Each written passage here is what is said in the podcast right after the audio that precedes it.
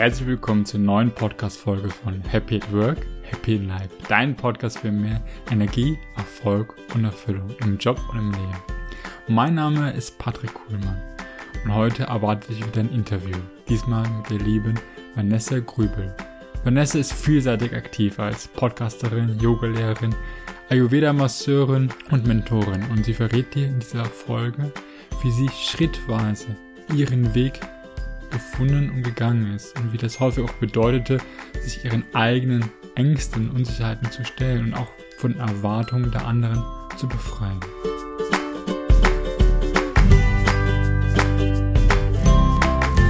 Hallo Vanessa, schön dich bei mir im Podcast Happy at Work, Happy in Life zu haben. Wie geht's dir? Ja, hallo. Ähm, danke, lieber Patrick, dass ich hier sein darf. Ich freue mich unglaublich. Mir geht's gut. Ich habe mir jetzt vor ein paar Tagen einen großen Traum erfüllt und bin gerade in Mexiko gelandet. Also bei mir scheint gerade die Sonne. Und ja, das fühlt sich sehr gut an für mich. Ja, das glaube ich gerade, wenn man jetzt, ähm, ich bin selbst hier in Hamburg und da ist alles ein bisschen bewölkt und triste. Und ich glaube, so geht es gerade in vielen Leuten. Ähm, deswegen, ja, sind die meisten wahrscheinlich gerade ein bisschen neidisch auf dich. Genau, starten wir doch mal direkt los mit deiner Geschichte, weil darum geht es ja sozusagen heute. Normalerweise fange ich immer ganz gerne halt ähm, in der Zeit nach der Schule an, wo, wo, wo für viele halt sagen so ein neuer Lebensabschnitt beginnt. Aber nehme ich einfach mal gerne mit zu dem Zeitpunkt, wo für dich vielleicht eine große Veränderung stattgefunden hat. War das schon irgendwie nach der Schulzeit? Und ja, fühle mich einfach mal so ein bisschen grob durch. Was war bei dir so ein bisschen die erste große ja, Neuheit im Leben oder Veränderung? Ja, also nach der Schulzeit war jetzt bei mir nicht unbedingt die größte Veränderung. Die kam erst später, aber ich finde es trotzdem einen guten Punkt, dort anzusetzen, um ein bisschen zu sehen, woher ich gekommen bin. Also ich habe Abi gemacht und nach dem Abi wusste ich nicht so richtig, was ich machen soll, ehrlich gesagt. Habe dann gesehen, ah ja, Bankkauffrau, Ausbildung, das hört sich doch gut an.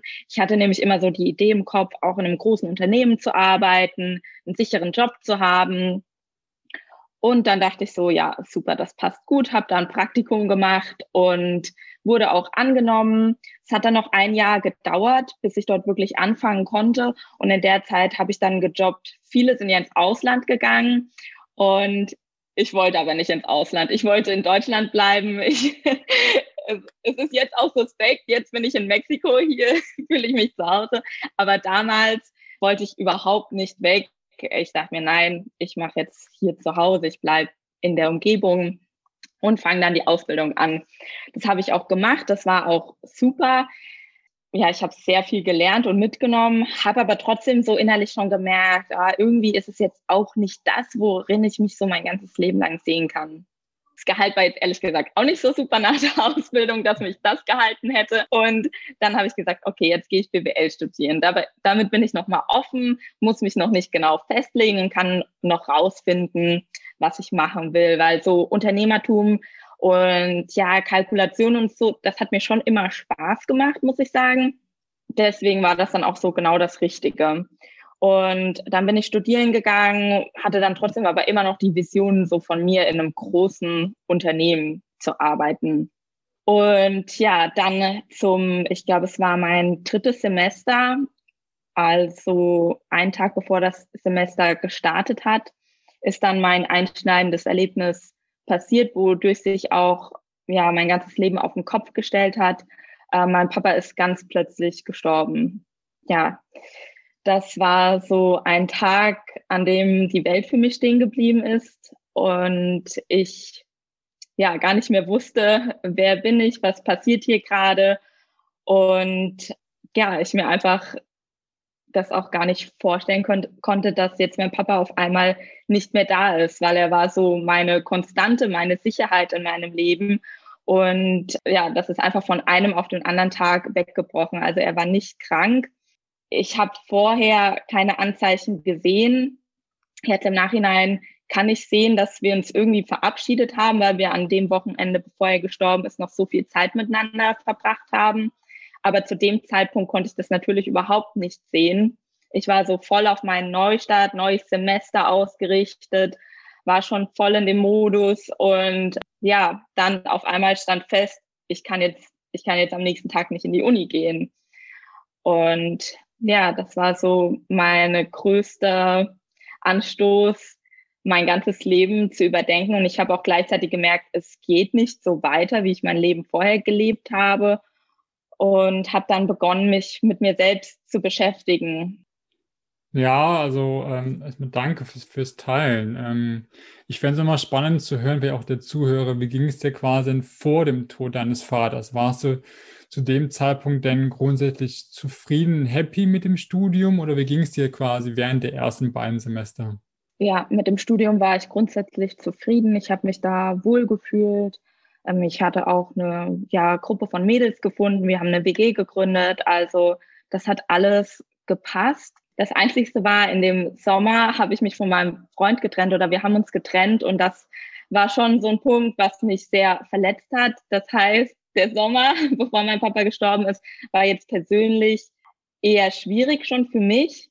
Aber mit meinem Studium war alles in Ordnung. Da war ich mir sicher, bin ich auf dem richtigen Weg. Das macht mir Spaß. Aber persönlich war es schon so, dass ich gesagt habe, ja, es ist okay, aber ich war jetzt nicht vollkommen happy und war dann aber so voller guter Dinge, dass jetzt äh, ich dieses Semester alles neu angehen kann. Und ähm, das hat mich dann schon ja sehr mh, mm, umgehauen einfach. Das ja. glaube ich. Ähm, ist auch einfach, glaube ich, mit eines der genau krassesten Sache, irgendwie so den Verlust eines Angehörigen, gerade irgendwie des Vater, der Vater oder der Mutter.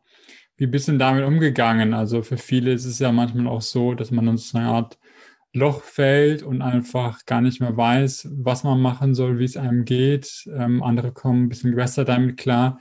Wie war es bei dir damals und wie hast du dich vielleicht da rausgeholt oder äh, den Mut und die Kraft gefunden, weiterzumachen? Weil ähm, ich kann mir vorstellen, dem einen oder anderen geht es vielleicht genauso und der hat wie auch so einen Schlag, sagen wir mal, ins Gesicht bekommen durchs Leben und äh, vielleicht hadert damit aber noch quasi da irgendwie wieder rauszukommen.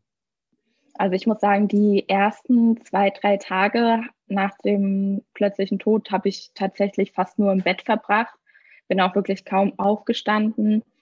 Doch dann kam relativ schnell ein großes Verantwortungsbewusstsein auf mich für meine Mama, weil ich mir sehr große Sorgen um sie gemacht habe. Meine Eltern waren gemeinsam selbstständig. Es ist auch krass, mein Papa ist am letzten Tag der Saison gestorben. Also sie hatten einen ähm, Gastronomiebetrieb, der ein Saisonbetrieb war. Also es war dann der 4. Oktober, letzter Tag. An dem Tag ist er gestorben. Es war im Nachhinein alles geführt. Also sie hatten den Vertrag schon gekündigt, waren eigentlich in Verhandlungen für einen neuen Vertrag. Aber es war ganz schnell für meine Mama klar, sie macht es nicht weiter ohne meinen Papa, weil es war eher mein Papa sein Ding, wie meiner Mama ihr Ding. Und dann ging es natürlich darum, alles aufzulösen, Übergabe und so weiter, was auch ein riesiger Batzen einfach an Papierkram war.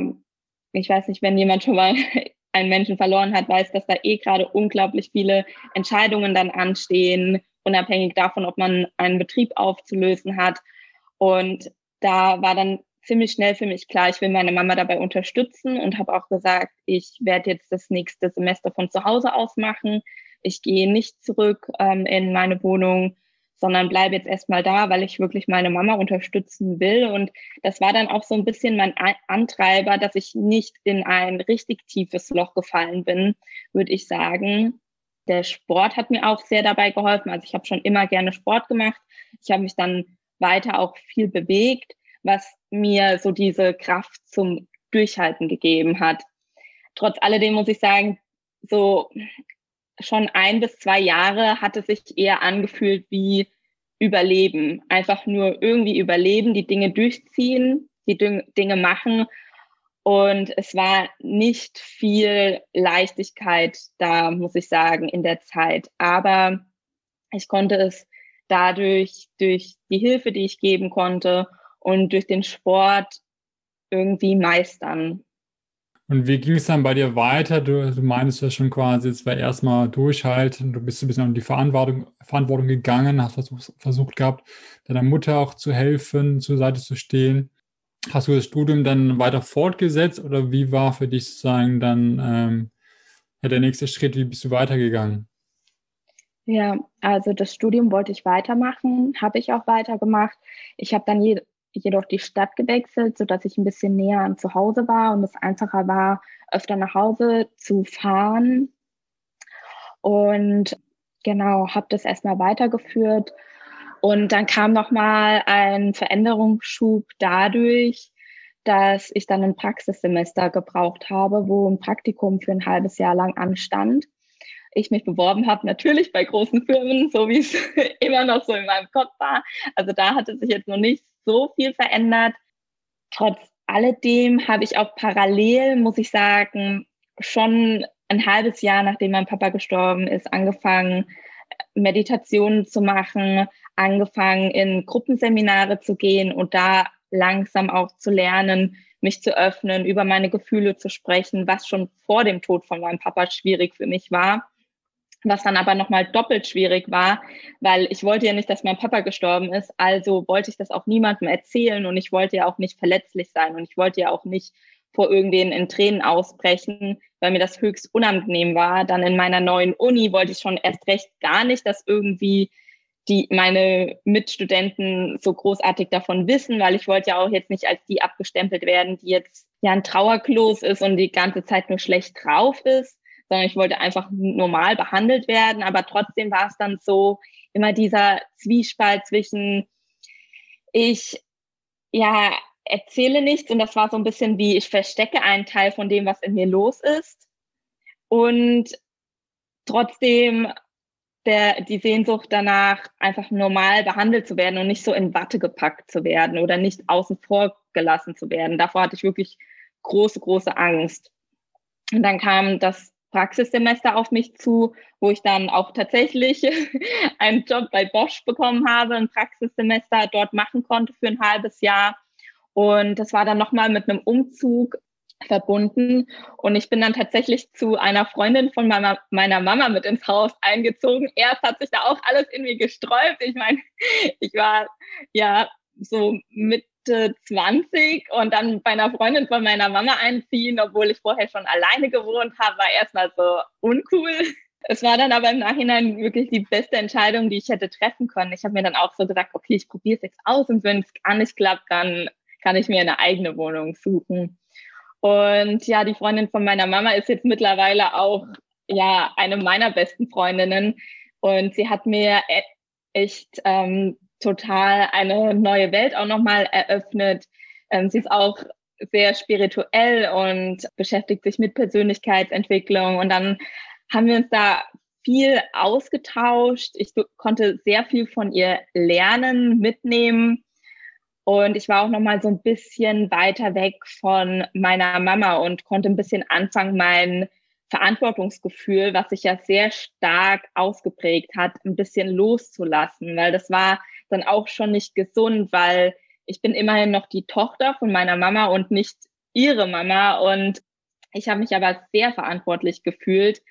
Und obwohl sie alles gut hinbekommen hat, aber das Gefühl war einfach so in mir drin, dass mir diese räumliche Abstand dann einfach nochmal gut getan hat und da in einer anderen Welt zu sein. Ja, das glaube ich. Also es klingt auch so ein bisschen auf der Tonspur mit, dass man so raushört, du hast irgendwie das Gefühl gehabt, während der Zeit bei deiner Mutter auch irgendwie funktionieren zu müssen, um halt einfach ihr, sie zu unterstützen. Und da ist manchmal einfach schwerer, vielleicht auch Zeit für sich selbst zu nehmen und vielleicht mit seinen, sagen wir mal, Schwierigkeiten und Herausforderungen zu arbeiten. Da hilft da wirklich mal so ein Abstand einfach räumlicher Natur. Und ja. äh, du meintest ja auch quasi, die Zeit bei deiner, bei der Freundin deiner Mutter war eine, also eine sehr gute Zeit, die dich auch, glaube ich, wahrscheinlich verändert hat. Was waren so bei dir so ein bisschen die Erkenntnisse während dieser Zeit, die du bekommen hast? Ja, also zum einen so die wichtigsten Erkenntnisse für mich waren, weil ich ja gleichzeitig auch im Praxissemester war, mir hat der Job war wieder okay, also hat mir sehr gut gefallen. Ich hatte super nette Kollegen. Ich habe mich wohlgefühlt. Und dann kam jedoch so der Punkt, wo ich gemerkt habe, aha, aber ist es das wirklich, wie ich mir mein Leben vorstelle? Jeden Morgen auf die Arbeit gehen, abends zurückfahren, dann gehe ich zum Sport. Da habe ich immer noch sehr intensiv Sport betrieben. Das war dann so eigentlich, aber es war dann alles. Also morgens Arbeit, Sport, Essen und dann schlafen gehen. Und das immer so im Kreislauf und ich habe so gemerkt, ja, es ist schon gut, also macht Spaß, aber stelle ich mir das wirklich weiterhin so vor und ähm, da ist dann immer mehr so der Gedanke in mir aufgekommen, dass ich schon gerne etwas selbstständig machen möchte und vor allem auch ortsunabhängig machen möchte. Und da ist auch zum ersten Mal so wirklich, habe ich mich für diesen Wunsch geöffnet, auch ins Ausland zu gehen, was ich mir, wie gesagt, nach dem Abi niemals zugetraut habe und es wirklich, ja, nie mir vorstellen konnte, für längere Zeit ins Ausland zu kommen. Und ja, durch die Meditation und dadurch, dass ich in mich gegangen bin, habe ich so gemerkt, wow, irgendwie wünsche ich mir das sehr, auch vom Ausland aus arbeiten zu können. Und da sind dann auch, habe ich meine ersten Reisepläne dann tatsächlich geschmiedet, wo ich dann gesagt habe, okay, ich probiere es aus, ich werde ins Ausland gehen. Ähm, parallel dazu, weil ich auch immer noch meine Mama sehr unterstützt habe, und ich im Studium haben wir gelernt, wie wir eine Webseite erstellen können. Habe ich die Webseite von meiner Mama neu gemacht, weil sie ist auch selbstständig. Also sie arbeitet als spiritueller Coach und gibt, ähm, wie gesagt, Gruppenseminare. Dann habe ich ihre Webseite neu gemacht und das haben dann ihre Kundinnen gesehen. Und daraufhin habe ich dann ganz spontan Anfragen gekriegt, ob ich nicht auch eine Webseite für sie erstellen könnte. Und dann hat sich so ganz auf natürliche Art und Weise irgendwie ein Job gefunden für mich, wo ich gemerkt habe, oh, krass, den kann ich ja von überall aus der Welt aus machen. Dazu muss ich ja noch nicht mal in Deutschland sein. Ähm, ich habe mich also für die Möglichkeit geöffnet, ortsunabhängig zu arbeiten und dann auf einmal durch, sage ich mal, ein Projekt, wo ich gar nicht die Absicht dahinter hatte, das jetzt beruflich zu machen. Ich wollte meiner Mama was Gutes tun, hat sich dann so diese Möglichkeit für mich eröffnet. Und ich habe dann gesagt, okay, ich probiere das jetzt aus und ich bin jetzt einfach erstmal für vier Monate verreisig.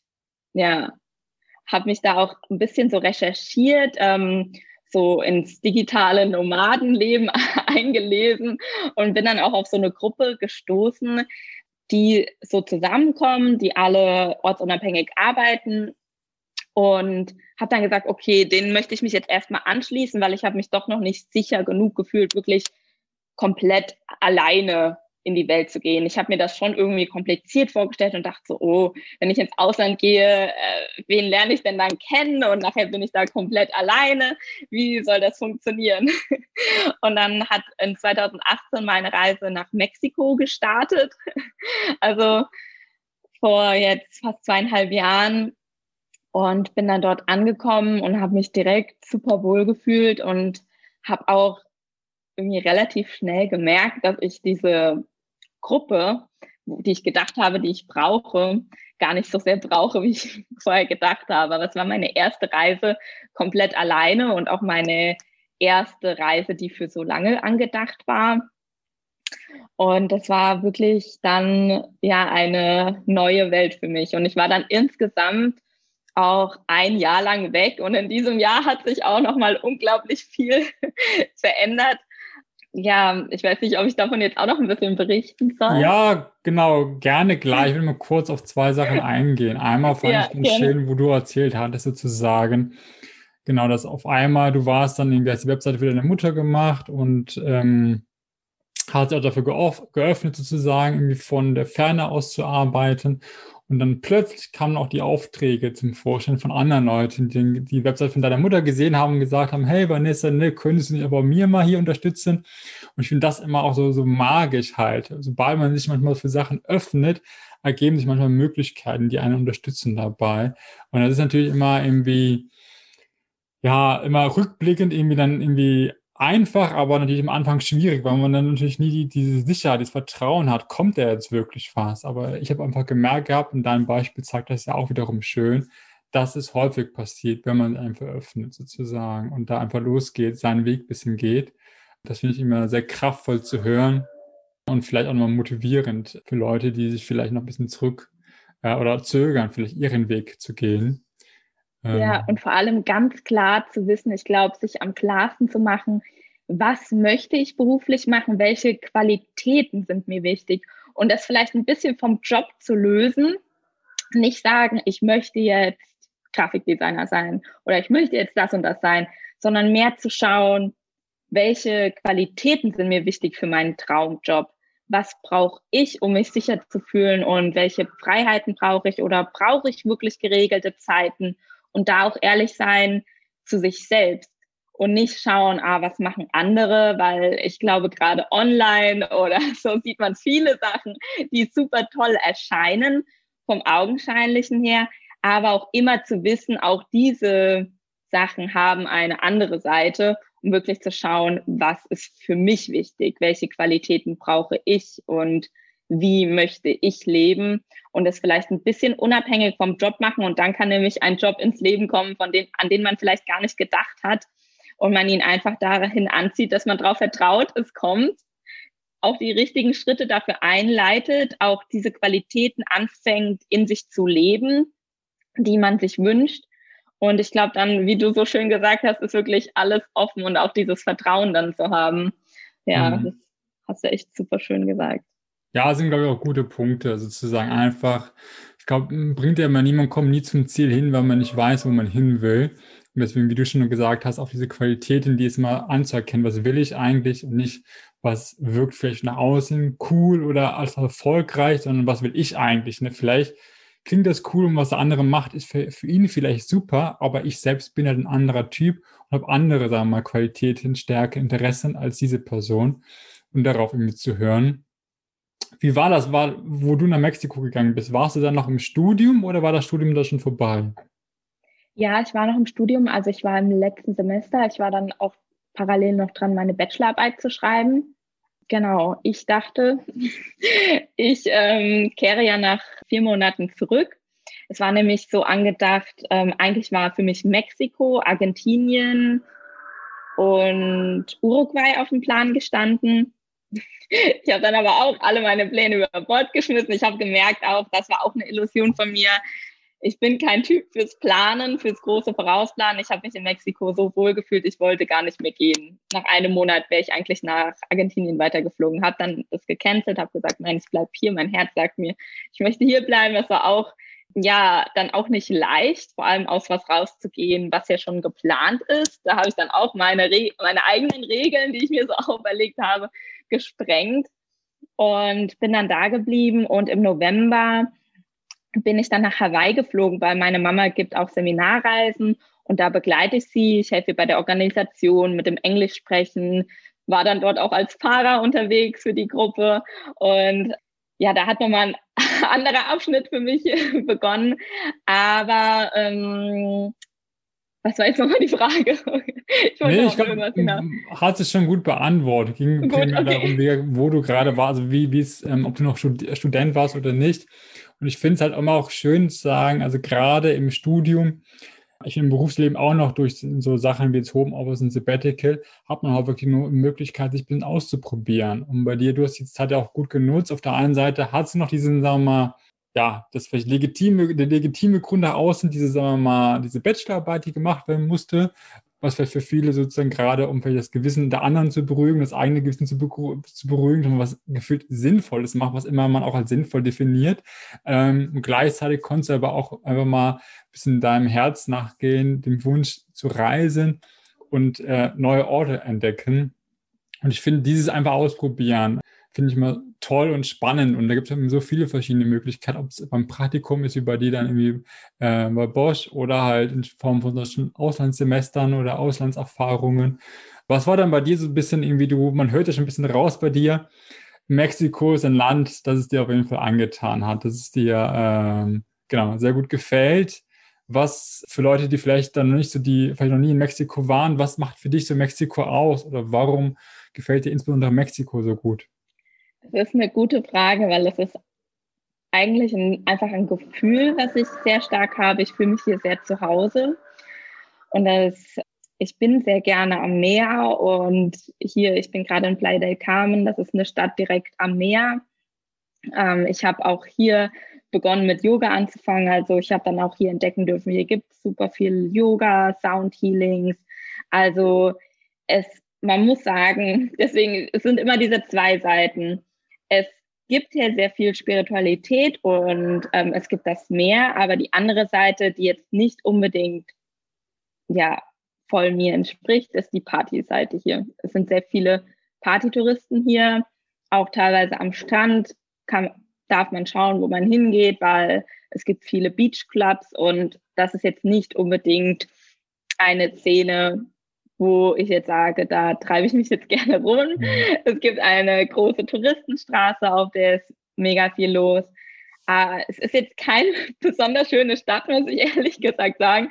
Deswegen kann ich jetzt auch nicht so total in Worte fassen, warum ich mich hier wohl fühle. Ich werde vielleicht auch noch ein paar andere Orte ausprobieren. Ich bin hier auch schon ein bisschen an der Küste entlang gereist beim letzten Mal, wo ich hier war.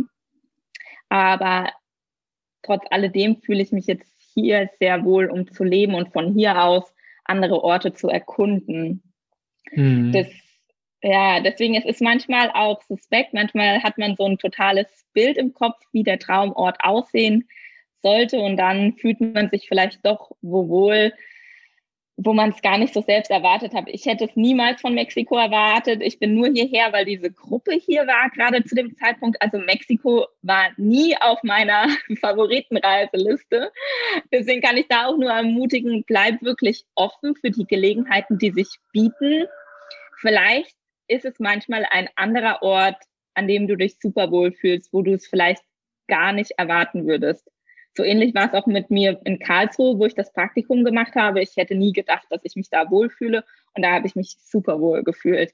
Also da auch manchmal die Komfortzone zu verlassen, den Verstand außen vor zu lassen und ja, wirklich dem Gefühl zu folgen, wenn es sich gut anfühlt. Ja, aber man lernt es letztendlich ja aber auch, auch immer nur kennen, wenn man es mal wirklich ausprobiert, wie jetzt auch in deinem Fall. Und Genau, manchmal ist es halt immer so ein Grundgefühl wie aktuell bei dir und man kann dann peu à peu schauen, kann man auch die Feinheiten feinschleifen, vielleicht ein bisschen weniger Party und Tourismus, aber ich glaube, wichtig ist einfach, dass schon mal der Grundtenor äh, passt und äh, da hört man immer schon mal raus, dass der schon mal sehr gut bei dir passt. Wie ging es dann bei dir weiter? Du warst dann quasi in Mexiko, hast dann quasi parallel die Bachelorarbeit verfasst und hast dann sozusagen auch den Zeitraum verlängert. Aus vier wurden dann ja ein Jahr, hast du, glaube ich, gesagt gehabt. Vier Monate ein wurde dann ein Jahr. Was hast du während des Jahres noch gemacht? Äh, wie ging es weiter nach dem Studium etc.?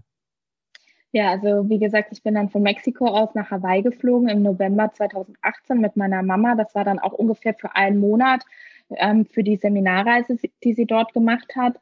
Und ähm, ja, dadurch hat sich nochmal eine ganz neue Welt für mich eröffnet. Ich habe dann, wie gesagt, die Organisation übernommen, aber habe auch angefangen, Yoga zu unterrichten, weil eine Teilnehmerin, die hat auch super gerne Yoga gemacht und dann hat sich so ergeben, wir hatten eine super schöne Unterkunft direkt am Meer mit ein bisschen Grünstreifen vorne dran auch noch. Das war perfekt zum Yoga machen. Und dann hat sich so ergeben, dass ich irgendwie die Yogastunde angeleitet habe. Ich hatte zu dem Zeitpunkt auch gerade mal dann vier Monate Yoga regelmäßig praktiziert, also in Mexiko. Und die Teilnehmerin war aber so begeistert und ähm, ich habe auch gemerkt, sie meint es wirklich ehrlich und ich habe auch gemerkt, das Unterrichten fällt mir super leicht. Es hat sich so natürlich angefühlt und sie hat dann am Ende der Reise zu mir gesagt, Vanessa, mach doch eine Yogalehrerausbildung. Das ist jetzt super cool, wenn du deine Mama da noch unterstützen kannst auf den Seminaren, also da noch eine Bewegungskomponente mit einzubauen weil bei meiner Mama geht es ja viel um Bewusstsein, Bewusstwerdung, aber es ist halt auch super wichtig, den Körper noch mitzunehmen. Und ich war schon immer ja Bewegungstyp und habe dann nach dem einen Monat wusste ich dann schon, okay, ich würde das wirklich gerne ausprobieren, Yogalehrer zu sein. Bin dann jedoch erstmal für einen Monat war ich nachher Weih nochmal in Kalifornien. Da war ich dann mit einem Kumpel unterwegs, den ich in Mexiko kennengelernt habe. Der war, der auch online arbeitet und dann hat sich das so ergeben. Wir waren dann ja genau in Kalifornien zusammen. Ich habe dann auch gemerkt, es war eine coole Zeit dort. Es war auch nochmal toll zu erleben. Vor allem, ich hatte irgendwie auch immer so mal im Kopf, ich wollte immer mal in Kalifornien sein. Ich weiß nicht. Äh, ich habe früher immer die Serie Ocean California heißt die, glaube ich, gesehen. Und da habe ich mir so gedacht, oh, da würde ich auch gerne mal hin. Und ähm, Genau, dann habe ich das gemacht gehabt und danach stand dann aber irgendwie für mich fest, jetzt muss noch mal eine Veränderung her und dann bin ich nach Bali geflogen. Dann alleine bin ich weitergeflogen und dann habe ich in Bali letztendlich auch es gewagt und habe eine Yogalehrerausbildung gemacht.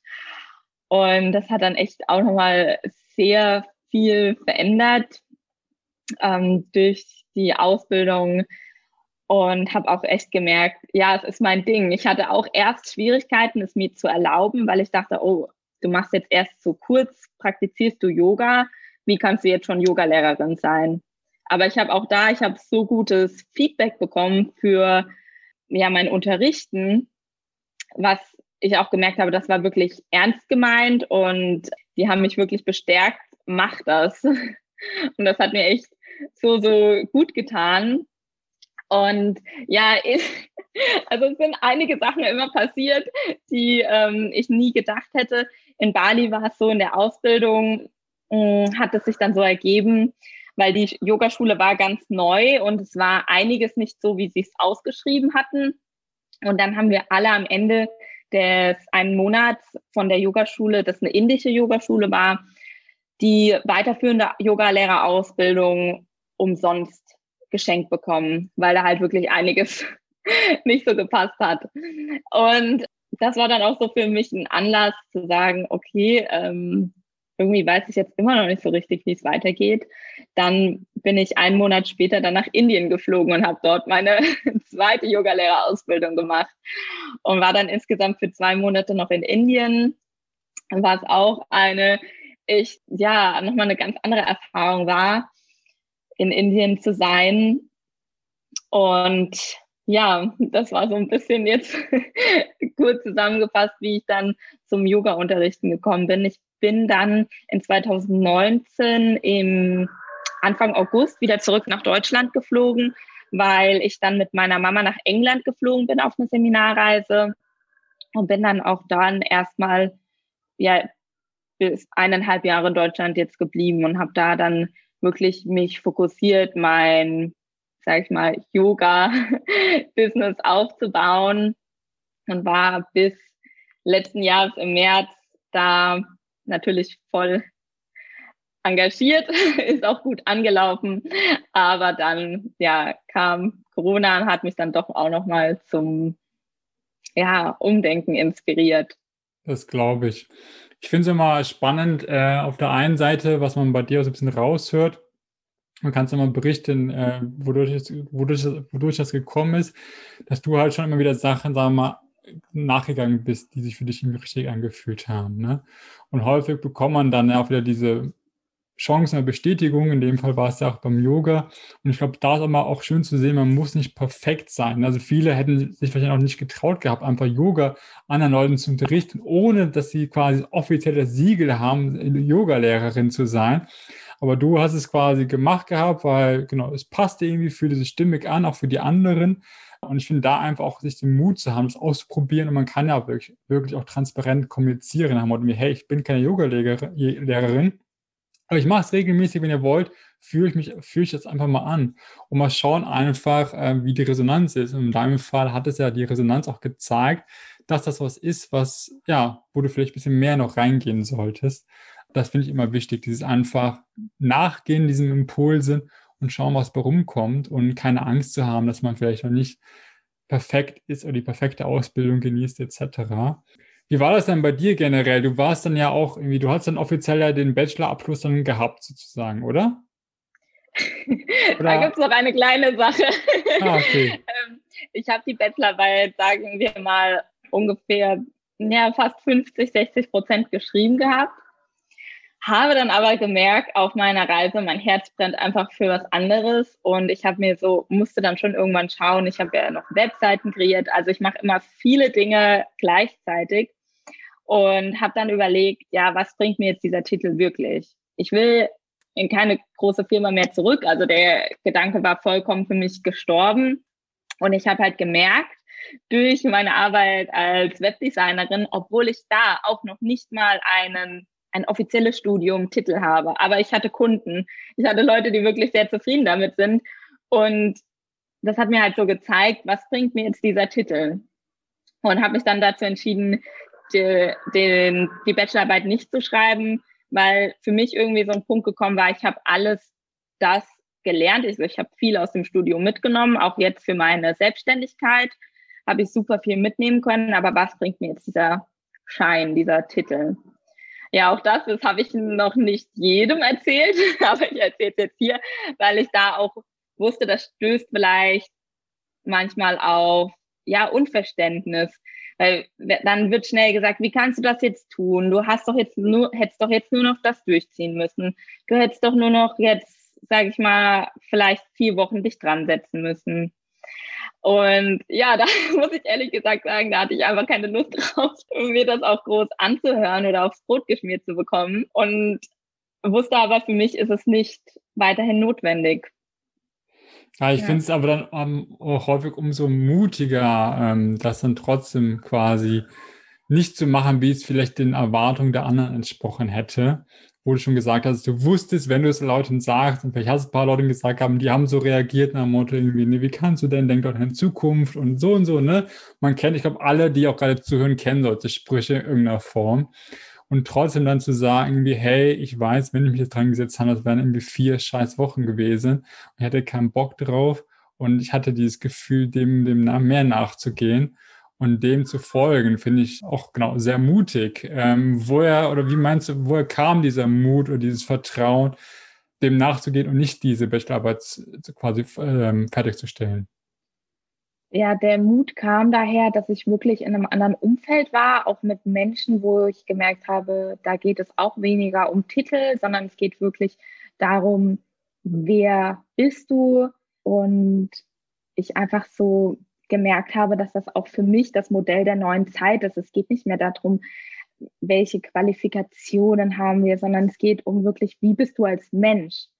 Was sind deine Stärken und lebst du deine Stärken? Und es geht weniger darum, auch für mich in der Arbeitswelt, welche tollen Titel hast. Du kannst super tolle Titel haben, aber was bringen dir die, wenn du wenn du deinen Job nicht gut machen kannst, jetzt mal ganz grob gesagt, oder wenn du vollkommen unzufrieden da drin bist, dann bist du auch nicht mit der Passion dabei, wie jemand, der sagt, so, ich habe da mega Bock drauf, ich hänge mich da rein, ich gebe alles dafür. Jemand, der richtig engagiert ist, ist mir tausendmal lieber. Und habe ich auch gemerkt, auch das Umfeld, in dem ich da war, die auch so denken, die jemand, lieber jemanden einstellen, der sagt, ich brenne dafür, wie jemanden, der den tollsten Titel hat, ähm, zehn Jahre Berufserfahrung, aber der keinen Bock hat, irgendwas zu machen. Was bringt so, so ein Mitarbeiter? Also im Prinzip nicht.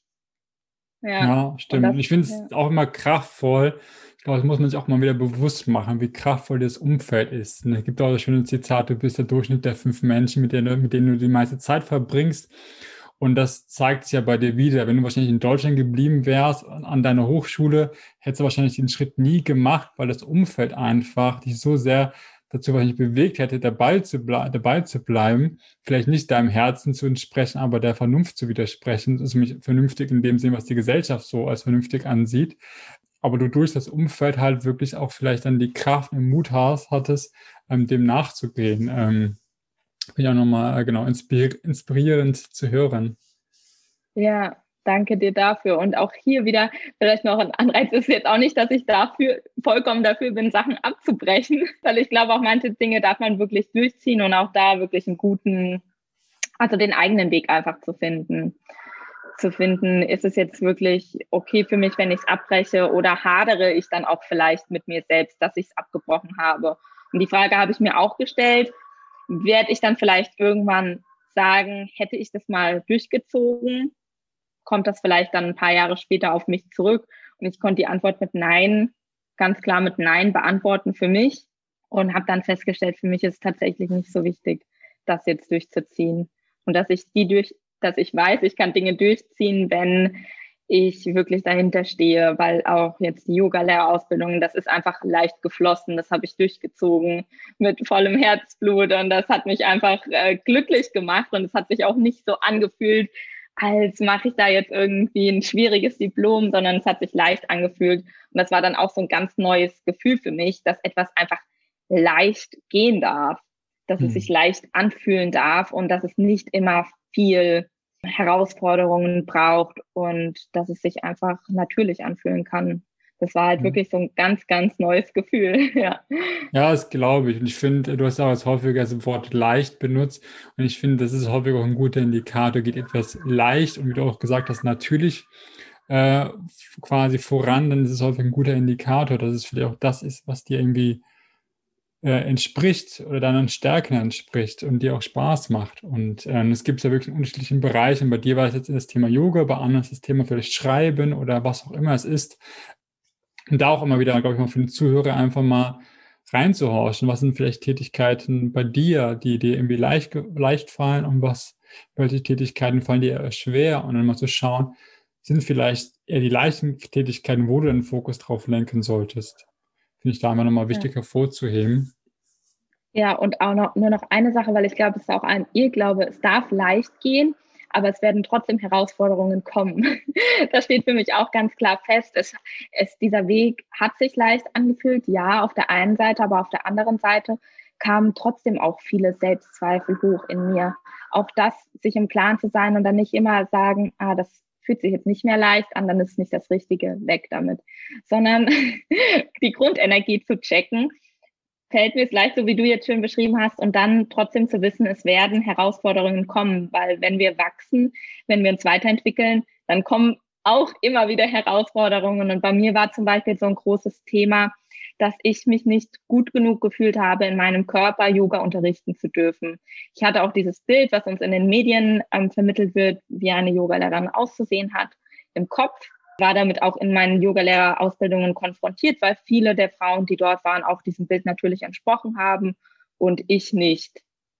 Und das war schon ein großer Punkt, in dem ich sehr gehadert habe. Trotzdem wusste ich, es ist mein Ding. Ich wusste, ich will das machen. Und ich hatte irgendwie dieses Gefühl, dieses starke Gefühl in mir, ich will mich davon nicht abhalten lassen, von diesem Irrglaube. Und ich möchte auch dafür stehen, dass jeder Yoga machen kann und dass es total egal ist, wie deine Figur ist, wie du aussiehst. Und dass die Yogamatte wirklich ein Ort ist, um dich zu finden, um dich wohlzufühlen und nicht, dass es darum geht, wie du auszusehen hast ja, finde ich äh, nochmal kraftvoll zu hören. Ähm, wie hast du es denn für dich so ein bisschen? Ähm, also, meine ich vorhin schon mal, bei dir hört man ja immer ganz gut raus, auch wenn es klar immer Schwierigkeiten gab und der Weg nicht immer ganz komplett geradlinig ist oder war, bist du trotzdem ein bisschen mehr und mehr dem Weg gegangen, der für sich für dich stimmig angefühlt hatte. Gibt es da nochmal irgendwie Sachen, die du gemacht hast, um halt irgendwie in deine Kraft zu kommen, zu bleiben, egal ob es dann war, wie gesagt, jetzt zum Beispiel das Bachelorstudium nicht fortzusetzen oder halt vielleicht Yoga-Ausbildung oder Yoga-Lehrerin zu werden, obwohl man vielleicht nicht dem Idealbild als Lehrerin entspricht. Gab es irgendwas, was dir dann nochmal stark geholfen hat, das durchzuziehen? Ja, es hat mir stark geholfen, dass ich dann schon für eine Zeit wieder zu Hause war bei meiner Mama, weil dort konnte ich wirklich Selbstvertrauen schöpfen in das Unterrichten, ins Yoga-Unterrichten. Dadurch, dass meine Mama schon einen recht guten, ähm, ein gutes Netzwerk hat mit Menschen, die zu ihr kommen, sind die dann auch zu mir zum Yoga gekommen. Und das hat mir dann wirklich unglaubliche Sicherheit gegeben und die haben mir auch so gutes Feedback gegeben, dass ich da wirklich die Sicherheit im Tun aufbauen konnte. Noch eine Sache, die mir auch sehr viel weitergeholfen hat. Ich habe dann noch eine Ayurveda-Massage-Ausbildung gemacht, also zur Ayurveda-Masseurin. Und in dieser Ausbildung mit dem Ayurveda habe ich noch mal mehr konnte ich das wirklich verstehen, wie wenig es ums Aussehen geht, sondern dass die Energie so viel wichtiger ist und vor allem, dass es wirklich, dass wir alle einzigartig sind. Und da konnte ich mich nochmal persönlich sehr davon lösen, von diesem äußerlichen Aspekt und auch durch das Massieren. Ich hatte vorher auch ein bisschen, sage ich mal, dachte ich so, oh, wie ist es jetzt, fremde Menschen zu massieren? Könnte vielleicht komisch sein. Fußmassage, vielleicht können Füße auch komisch sein. ähm, da war ich dann auch so schon, so dachte ich so, oh, wie wird das wohl? Und es war so, so befreiend, einfach, wenn man am Massieren ist, man sieht gar nicht mehr diese Körperlichkeiten. Es ist total egal, sage ich mal, welchen Umfang der Körper hat oder man spürt einfach nur die Energie des Menschen und man spürt die Haut und die Berührung und das hat sehr viel Heilung in mich gebracht und auch dann später das Massieren weiter zu praktizieren, was ja dann leider auch nicht dann lang ging. Also ich habe im Oktober die Ausbildung gemacht, im März kam dann der Lockdown und seitdem ist es ja auch mit Massieren schwierig. Zwischendurch ging es mal wieder kurz. Und ja, das hat aber trotzdem sehr viel Heilung in mich gebracht, diese Ausbildung noch zu machen, mich mehr wirklich darauf zu fokussieren. Mhm. für alle, die irgendwie nicht genau wissen, äh, so geht es zumindest mir, was genau eine Ayurveda-Massage ist. Also meine ist das schon irgendwie viel schon mit Energiearbeit, aber im Vergleich vielleicht zur klassischen Massage, was ist da genau der Unterschied? Also beim Ayurveda ist es so, man massiert schon mit viel Öl und mit Kräuter, ähm, bestimmten Kräutern benutzt man. Und die ayurvedische Lehre ist im Prinzip die Lehre vom langen und gesunden Leben. Und es gibt da drei Grundenergietypen. Und du schaust halt im Prinzip, der Unterschied nur zu einer klassischen Massage ist, dass vorher abgecheckt wird, wie steht deine Energie gerade, welche Energie ist gerade zu hoch, welche darf wirklich runtergefahren werden. Man hat vorher ein kurzes Gespräch und dementsprechend werden dann verschiedene ähm, Bereiche im Körper stärker massiert und andere brauchen vielleicht nicht so viel Beachtung. Es richtet sich halt dann auch wirklich an den Ist-Zustand aus und es ist jetzt keine Massage, wo einfach nur ein Schema abgefahren wird, wo jeder, sage ich mal, so ein bisschen gleich durchlaufen wird. Und also es ist auf jeden Fall schon jetzt auch nicht ein zu großer Unterschied zur klassischen Massage, denke ich mal. Ich habe jetzt nicht so viele klassische Massagen erlebt, aber es in, orientiert sich einfach an den Energiebahnen. Aber ansonsten ist es auch wirklich eine Massage, um gut zu entspannen oder auch um Energie zu schöpfen. Und da wird halt wirklich gerade geschaut, was braucht dein System gerade? Brauchst du gerade Energie oder brauchst du gerade Ruhe? Und dementsprechend wird dann auch massiert. Ja, klingt immer mal spannend. Ähm, also habe ich selbst auch noch nicht ausprobiert gehabt, aber ja, ich, wie du es auch immer gut machst, einfach mal ein paar neue Sachen ausprobieren und mal gucken, wo die Reise hingeht, so, ne? Wie ist denn bei dir weitergegangen? Quasi, meine ist ja schon, Corona kam, März, Lockdown, äh, die, sagen wir mal, vor Ort Möglichkeiten, äh, ja, waren nicht mehr möglich, ähm, was zu massieren oder Yoga zu unterrichten, zumindest in der Form, wie es da, bis dato ähm, möglich gewesen war. Wie bist du damit umgegangen? Ja, also ich habe zu dem Zeitpunkt auch immer noch Webseiten kreiert. Also ich hatte schon noch ein bisschen mein Online-Business am Laufen. Das wurde aber immer weniger, weil ich gemerkt habe, meine Zeit ist halt auch begrenzt irgendwann. Und dann kam Corona. Ich habe erstmal bezüglich meines Yogas einen YouTube-Channel angefangen, um weiterhin Yoga-Videos für meine Menschen, die zu mir kommen, einfach da zu haben, dass die auch von zu Hause aus weitermachen können. Habe angefangen, auch ein paar Zoom-Yoga-Klassen zu machen. Das hat mich jetzt ehrlich gesagt nicht so ganz erfüllt. Also ich kann mich jetzt nicht als Vollzeit Zoom-Yoga-Lehrer sehen, habe ich dann auch gemerkt. So ein paar ähm, Klassen die Woche ist okay und es ist auch schön, über Zoom in Kontakt bleiben zu können. Ist auf jeden Fall ja eine super coole Möglichkeit.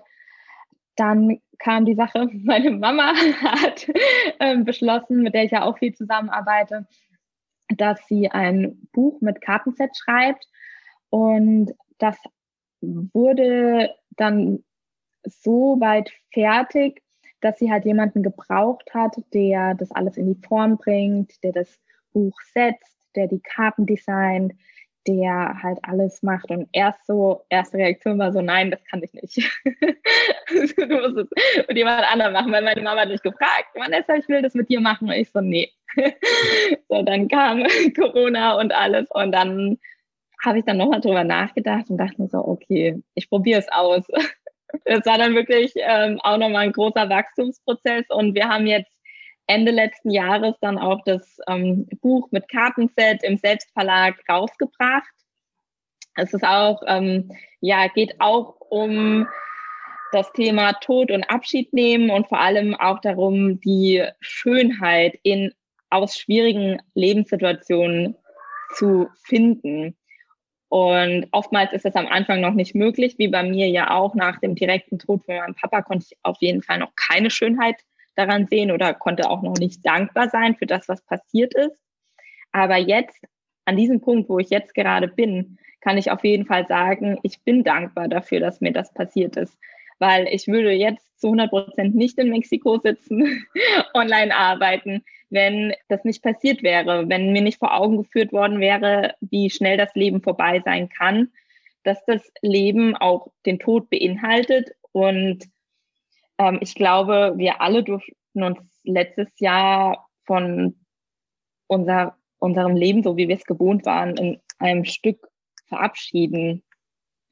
Und das ist dann halt geboren im letzten Jahr, das Projekt, was dann auch wirklich sehr intensiv war. Also da war ich dann auch erstmal gut beschäftigt, habe dann aber auch so gedacht, schon gleichzeitig so, oh ja, was kann ich denn noch machen? Es ist irgendwie alles nicht so richtig zufriedenstellend, weil das Buch ist ja dann fertig und was passiert dann so ungefähr?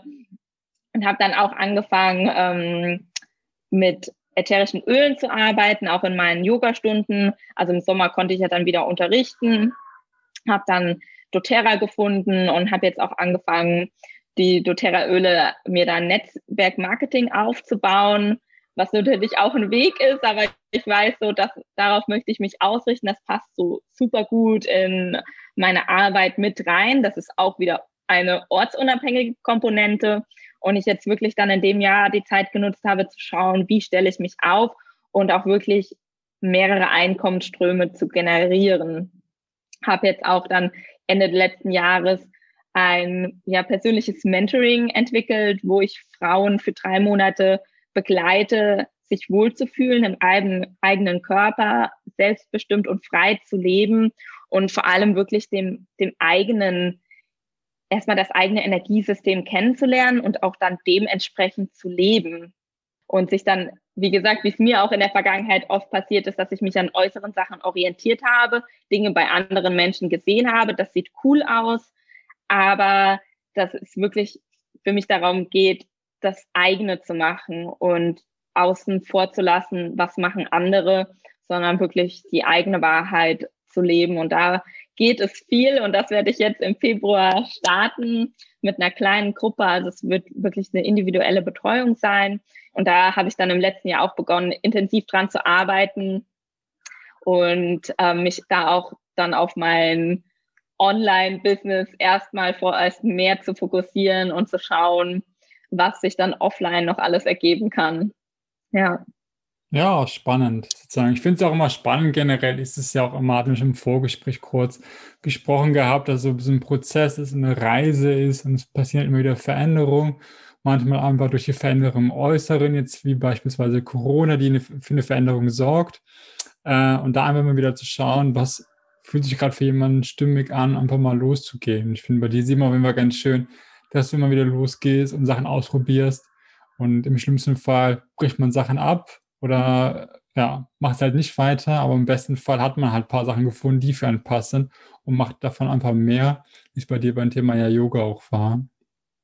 Ja, und dann am Ende kann man vielleicht sehen, weil man hat ja aus allem was gelernt, wie sich dann alles wieder zusammenfügt und dass nichts umsonst war, was man gemacht hat, sondern dass alles irgendwo dazu beiträgt, wo man jetzt gerade steht und ich auch jetzt erst sehen kann, wie sich jetzt erst alles wirklich entfaltet. Und klar, ich hatte einige Höhen und Tiefen auf meinem Weg, ganz ohne Frage.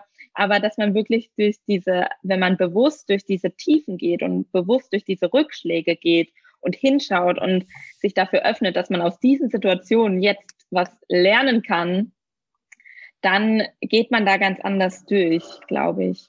Mhm. Ja, das glaube ich auch. Ähm, genau, zum, zum, zum Ende hin stelle ich immer ganz gerne eine Frage. Ähm, die Frage ist immer, so jetzt auch mit dem Wissen, du hast auch einige, einige Erfahrungen gemacht in deinem Leben. Was würdest du vielleicht deinem 18-, 19-jährigen Ich mitgeben für deren weiteren Weg? Wenn sie jetzt gerade die Schule fertig hat, das Abitur in der Tasche und die große Welt, äh, weite Welt steht offen, was würdest du der Person irgendwie mitgeben? Ja, ich würde ihr sagen, du darfst anders sein, du darfst deinen eigenen Weg gehen und du darfst in dich vertrauen, in das Leben vertrauen. Ja. Und du darfst auch deine Meinung ändern. Weil oft, früher habe ich oft gedacht, ich muss dann, wenn ich mich einmal für was entschieden habe, da auch dabei bleiben. Aber ich habe gemerkt, das ist nicht so mein Naturell, dass ich mich wirklich umentscheiden darf auch und viele Dinge ausprobieren darf. Dankeschön, Vanessa.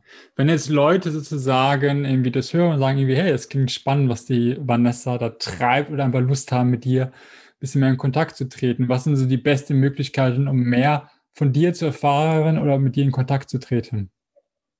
Ja, ich bin auf Instagram aktiv. Da ist eine wunderbare Möglichkeit, auch ein bisschen mehr zu sehen, was ich so mache in meinem Alltag, wer vielleicht auch jetzt auf ein bisschen Stories mit Meer und Sonne Lust hat. Ähm, da bin ich auf jeden Fall aktiv. Ich bin auch auf Facebook aktiv. Da kann man sich gerne mit mir connecten. Genau. Und auf ja, YouTube auch, aber das ist ja, da kann man gerne meine Yoga-Videos schauen, aber zum persönlichen Kontakt würde ich sagen, Instagram oder Facebook sehr gut. Ja, sehr gut. Pack, oder packe ich auf jeden Fall in die Show Notes, äh, damit die Leute auf jeden Fall dich wiederfinden können und mit dir in Kontakt treten oder dir weiter bei deiner weiteren Reise dich begleiten können. Und ja, wir, vielen lieben Dank, Vanessa, dass du dir Zeit genommen hast, uns deinen Weg ein bisschen näher zu bringen. Danke dir für das Gespräch, für die Möglichkeit, hier sprechen zu dürfen und ja, dich kennenlernen zu dürfen. Danke. Sehr, sehr gerne. Bis bald. Mach's gut. Ciao. Tschüss.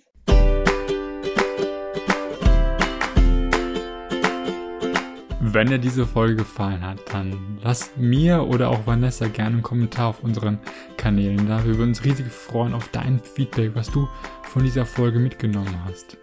Teile die Folge auch gerne mit anderen Menschen, wo du merkst, wie ihnen diese Folge euch helfen könnte, auch schrittweise mehr dahin zu kommen, ein erfüllteres und glücklicheres Leben zu führen.